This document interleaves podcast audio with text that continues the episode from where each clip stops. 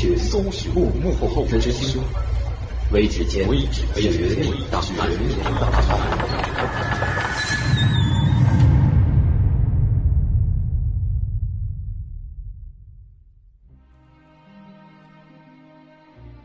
根据美国海军部记载，在第二次世界大战期间的太平洋战役中，美国的印第安纳保利斯号军舰被日本潜艇击沉。当时，美国海军部收到了求救信号，报告说舰上有二十五名官兵乘坐救生艇逃离了军舰。但是之后，美国海军部多次派出营救舰队和飞机前往寻找，始终都是一无所获。最后也只好宣告他们已经葬身海底。四十多年后，在一九九一年七月的一天，一艘菲律宾渔船在菲律宾群岛以南的西比斯海域上，竟然。离奇的又发现了这只救生艇。小艇上的二十五名船员虽然个个如同惊弓之鸟，一片惶恐不安的样子，但是他们仍然还不失年轻力壮的风貌，就好像这四十多年根本就不存在一样。这个发现使得美国当局感到万分惊愕。当然，更让他们大惑不解的是，印第安纳保列斯号军舰是一九四五年七月三十号被击沉的。时隔四十六年，二十五名船员的模样竟然和被击沉时一模一样，连胡子和头发都没有一点变化。经过事后的询问，这二十五名获救人员。一致认为他们在海上仅仅只漂流了一天，四十六年如一日，这怎么可能呢？这跟我们前面说过的那个抓蝴蝶抓了四天三夜的小女孩，和那个出门买面包一买就是三十二年的丈夫，似乎遇到了同样的遭遇。天文学家森梅希坚斯博士认为。这二十五个人有可能闯入了一条时空隧道，几十年后又复出人间，却全然不知已经过了那么长时间。不过，咱们今天要说的不是这个时空隧道，而是要说说这些飘在大海上的船，具体来说，是幽灵船。我们曾经说过幽灵船“玛利亚·谢列斯塔号”，不过我们当时只了解了其中的奥秘，却没弄懂这些离奇之处的答案。至于这些幽灵船到底是怎么出现的，我们始终是迷惑不解。那么今天我们就一起来研究研究幽灵船这些离奇事件的答案。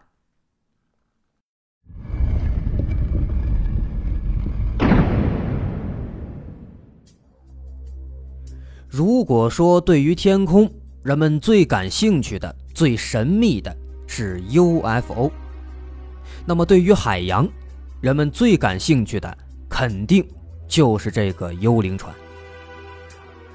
几百年来，人们始终想揭开幽灵船的奥秘，但是始终没有能够让人信服的答案。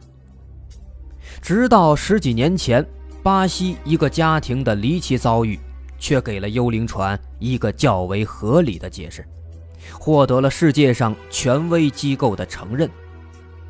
不过遗憾的是，这家人为此也付出了惨痛的代价。居住在巴西南部罗特尔镇的桑罗是一艘远洋船的大副，他的妻子丽萨是中学教师，大儿子布拉奇十五岁。小儿子摩尔仅仅只有八岁。在二零零三年八月二十六号的傍晚，这一家人来到了南美洲马尔纳斯群岛的阿根廷港，租了一艘远程游船。第二天晚上，桑罗就驾驶着船，载着一家人出海了，准备来一次海上自驾游。这艘船配备了高性能的自动驾驶仪器，它能够依照卫星自动定位，可以自动驾驶。于是，桑罗在设置好了自动驾驶之后，也就离开了驾驶座，和妻子、儿子去一起狂欢，之后才上床睡觉。但是，美好的时光总是短暂的。深夜，熟睡中的一家人。被一声巨响吵醒，随后就是全船停电。原来这艘船是撞上了暗礁，船舱大量进水，使得整艘轮船开始迅速下沉。富有海难逃生知识的桑罗用水手绳将一家人都串联起来，然后一家人迅速的跳海。跳海之后没多久，伴随着“轰”的一声，这艘船在晨光中就沉没了。糟糕的是，一家人的手机与海事电话都没有带在身上，根本就无法求救。于是，他们只能随着湍流快速地向南漂。海水越来越冷，漂了不知道多久之后。正当他们绝望时，突然发现，在远远的海平线上，出现了一艘船。这无疑是一根救命稻草。于是，一家人开始向那艘船挥手呼救。可是，这艘船却没有驶过来救助他们的意思。当他们飘到距离船尾仅仅数十米的时候，尽管几个人是一再举手尽力呼救，可船上还是没有任何反应。这令他们大惑不解。无奈之下，他们只能游到船下，顺着船舷上挂着的绳梯爬到了甲板上。可上船之后，他们发现还是没有看到人影，而且桑罗发现这艘船。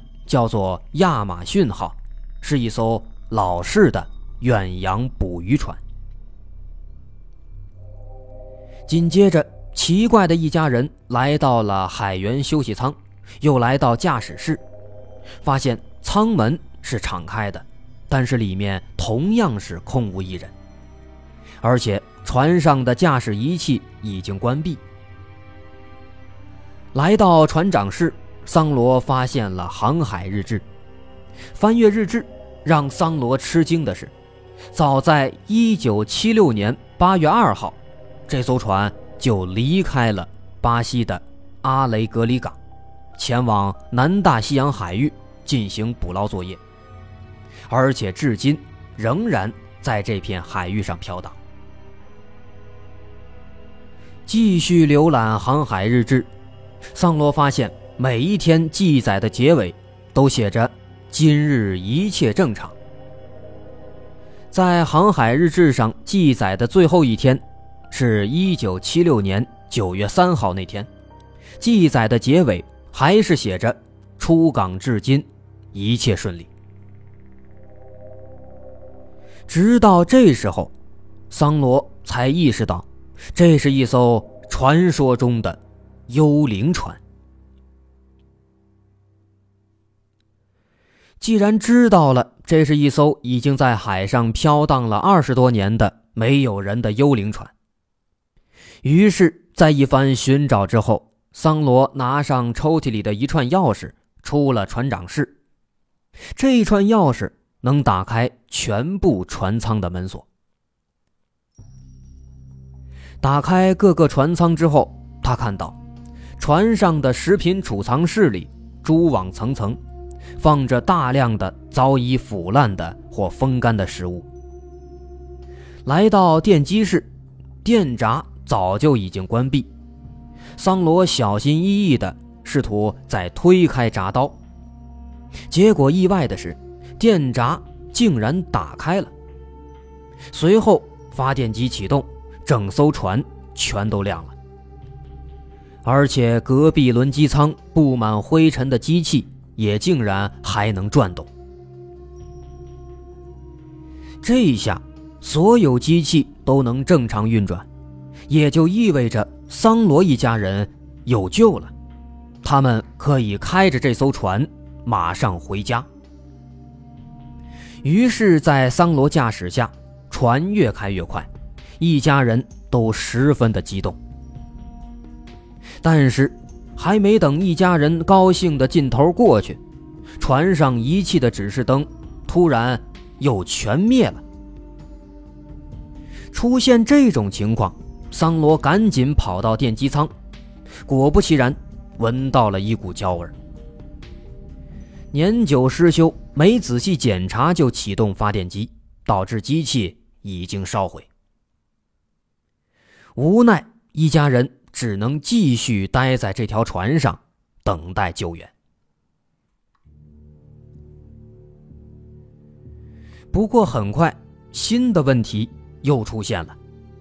这艘船上二十多年前的食物根本就不能吃，但是，一家人早就已经饿得不行了。怎么办？一家人决定钓鱼来充饥。桑罗在食品储藏室找到了一种紫色的小飞虫，来当做鱼饵。没多久，果然。就钓上来好几条他从来都没见过的鱼。因为这种鱼眼睛是蓝色，所以他称它们叫做蓝眼鱼。他们用厨房中剩下的器具把鱼给煮了吃掉，结果没想到这种鱼味道还非常不错，每个人都吃了不少。晚饭后。夜色已浓，桑罗仔细看了看天象之后，心里非常不安。他知道他们所处的海域已经超过了南纬六十度，这里渔业资源奇缺，有的海域根本就没有航线，有“大洋中的荒漠”之称。面对这样的情况，一家人要怎么生存下去呢？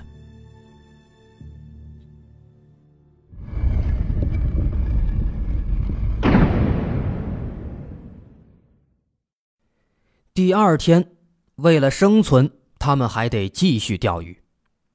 可渐渐的，他们发现，钓上来的鱼竟然都是这种蓝眼鱼。桑罗在闲暇的时候，在仔细阅读航海日志，上面的记录都很细致，有时候还会记录一些船员具体生活的情况。其中就有这样一条记载。船员利亚被一种飞虫咬伤之后，全身奇痒。他恨死了这些飞虫，将它们用作鱼饵，居然钓上来一种从来没有见过的鱼。这种鱼的味道非常独特，非常鲜美。根据这一条记载的描述，桑罗确信里面说的这种鱼就是蓝眼鱼，这种飞虫。就是他找到的这个紫色小虫子。就这样，一天又过去了。一晚之后，第二天早晨，当桑罗醒来之后，发现舱门大开，而且小儿子摩尔不见了。大家一遍遍的喊，一遍遍的寻找，整整一天过去了。始终都没有小摩尔的踪影，他就这样在这艘船上莫名其妙的消失了。这一天，大家都没有心情继续钓鱼，而且一宿都没合眼。直到天亮前，桑罗才迷迷糊糊的睡下。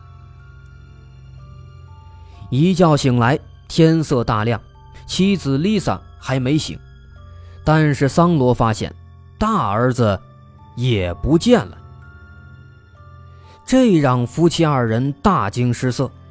他来不及细想，就冲出舱门，开始在整条船上疯狂的寻找。结果可想而知。虽然两个孩子都失踪了，可是饭还得吃，鱼还得钓。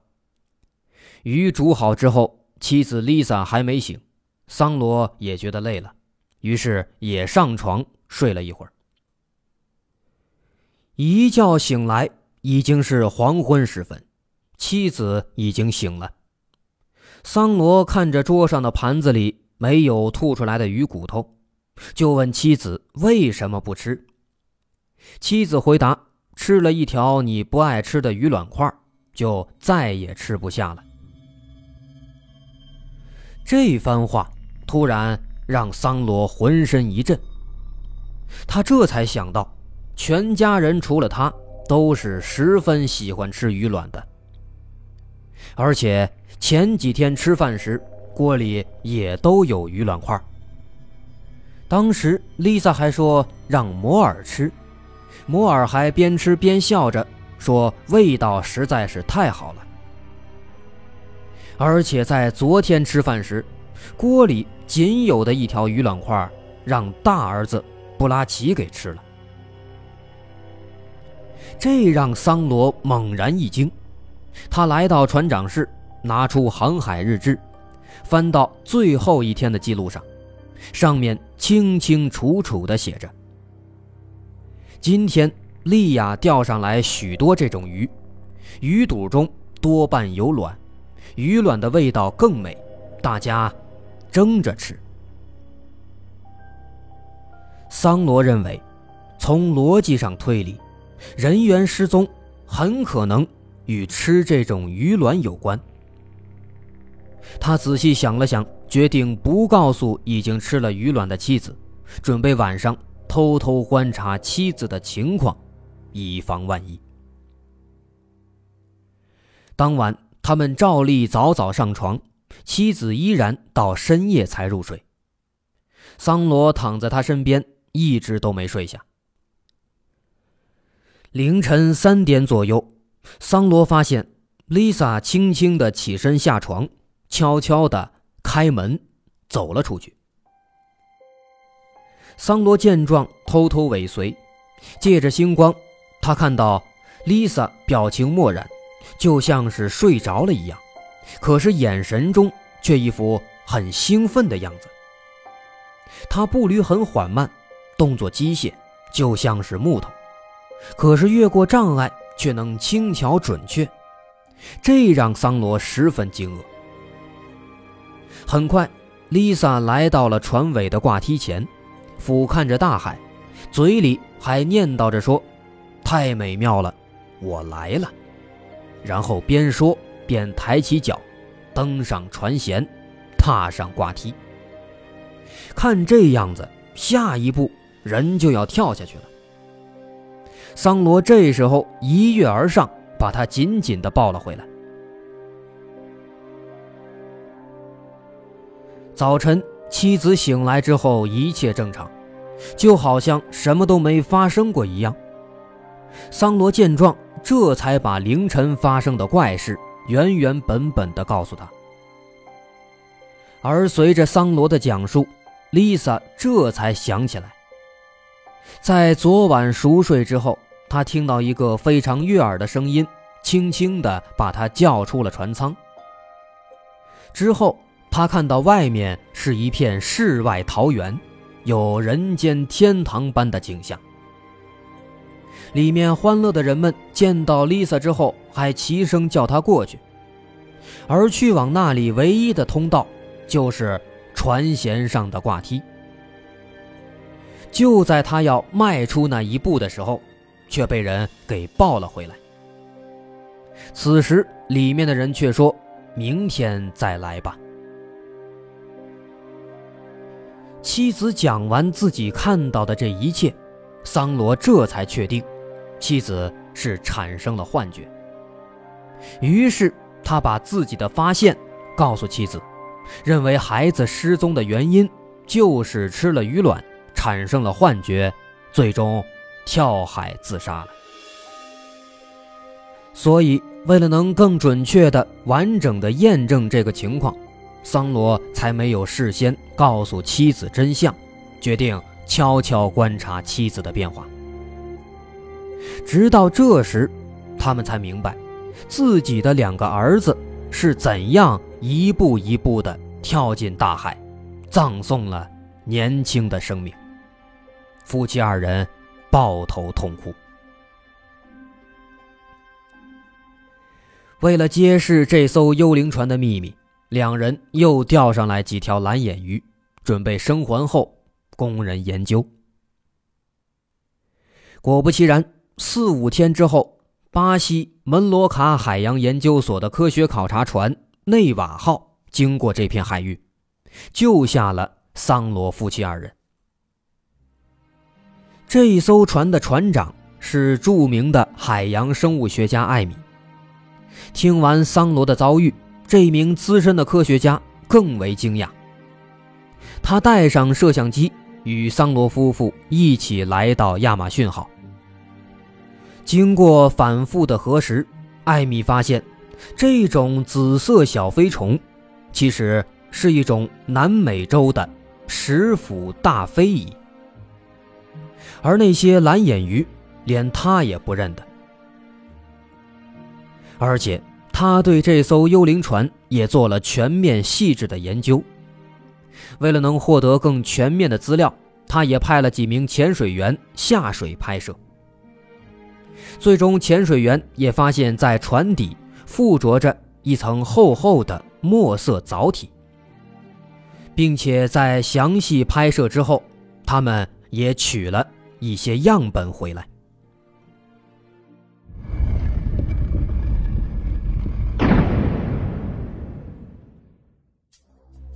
内瓦号返回之后，研究所很快。与桑罗夫妇订立了共同研究的协议。专家们认为，破解亚马逊号幽灵船的关键是解开蓝眼鱼卵的秘密。于是，以艾米为首的专家组对三条蓝眼鱼进行了仔细的分析和反复对比，最终认定它们是南大西洋特有的一种珍稀鱼。欧文小星蝶的变种，他们运用尖端的高速离心分析器，从鱼卵中分离出一种特殊的生化物质，发现这种物质能够让人产生强烈的诱导性幻觉，而且后来的实验也表明，人类食用鱼卵大概六到七小时之后，会一步步的走向美妙至极的幻觉。这使得桑罗的推论得到了证实。到这儿，幽灵船亚马逊号上面空无一人的谜题已经被破解。不过很快，人们发现，要想破解幽灵船亚马逊号上的所有谜团，还要面临一个问题。无人驾驶的船在风云莫测的大西洋上漂浮了二十多年，为什么没有沉没呢？一天，艾米在研究所的超大型海图前发现，在桑罗一家人发现亚马逊号的海域，有一群在普通海图上找不到的微型群岛——查理群岛。查阅资料以后，他得知，查理群岛所属的岛屿是无人居住的，而且面积很小，相距都不远，岛间的海水也不深，存在着大量的珊瑚礁。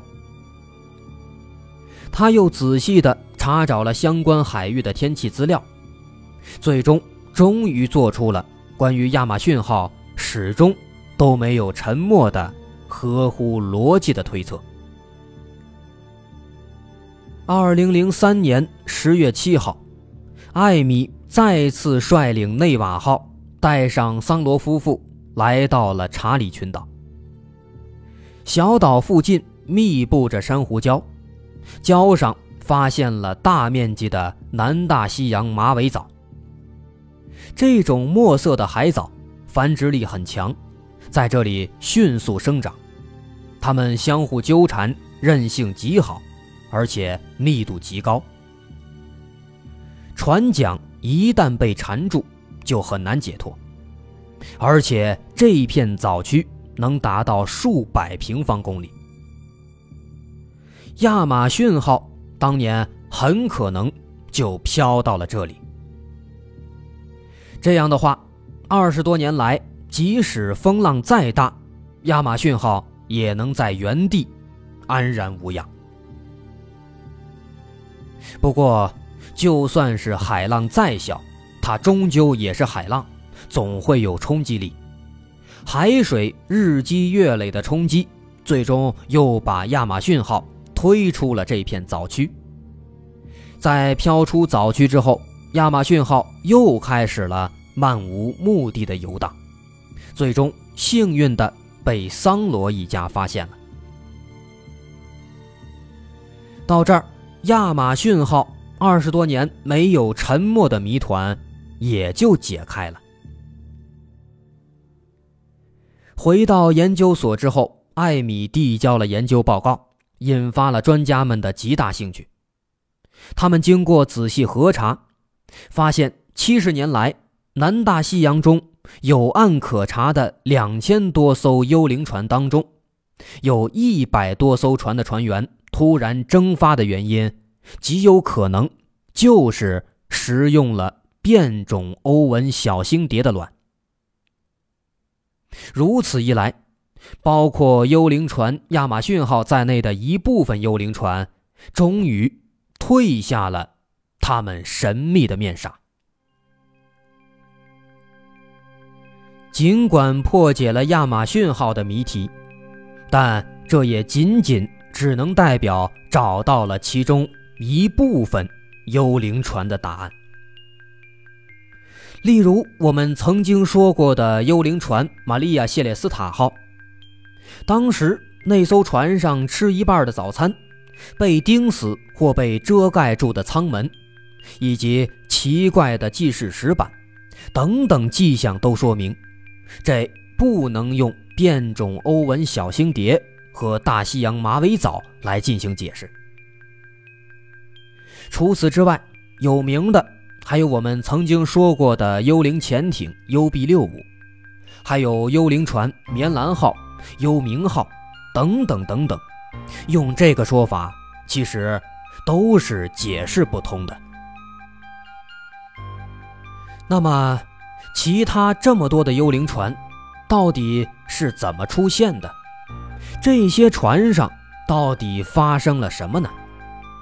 这些。都还要我们继续探索。